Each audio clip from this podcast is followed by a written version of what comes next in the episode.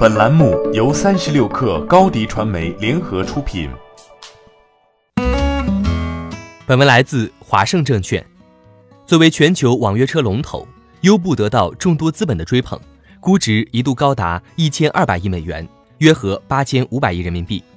公司今年五月十号以七百五十四美元，约合五千三百亿人民币市值折价上市。不仅如此，上市后股价跌幅惨重。四个月期间跌去二百多亿美元，约合一千四百亿人民币。十月初市值一度跌破五百亿美元，约合三千五百亿人民币。困境中的优步如何扭转颓势？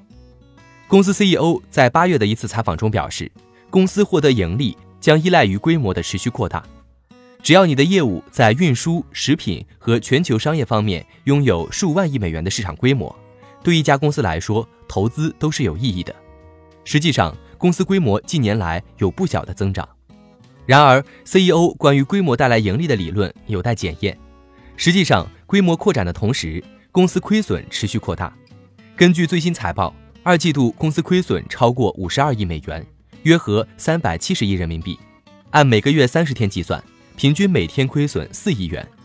虽然其中包括三十九亿美元的一次性上市相关费用等支出。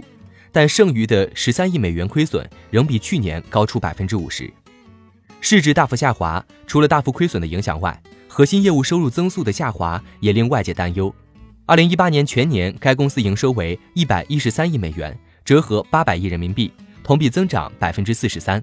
打车服务作为核心业务，增速已明显放缓。最新的 Q 二季度打车服务收入约为二十三点四八亿美元，约合一百六十八亿人民币。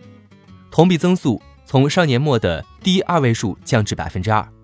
与此同时，新业务虽高速增长，但规模仍然有限。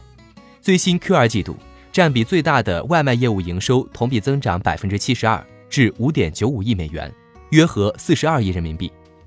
同国内的滴滴一样，公司面临各地不断涌现的监管压力，市场及盈利能力或得到一定拖累。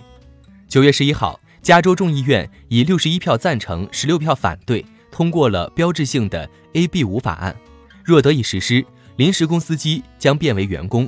由于这部分成本占比很大，法案将严重影响公司的盈利能力。此外，公司在各地还面临很大的合规成本，甚至大到以城市来计算。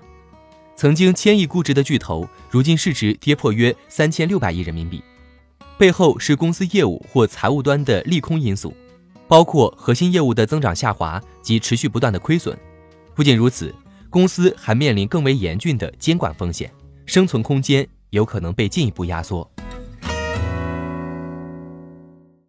欢迎添加 baby 三十六克 b a b y 三六 k r 加入克星学院，每周一封独家商业内参，终身加入学习社群，聊风口谈创业，和上万课友一起成长进化。高迪传媒，我们制造影响力。商务合作，请关注新浪微博高迪传媒。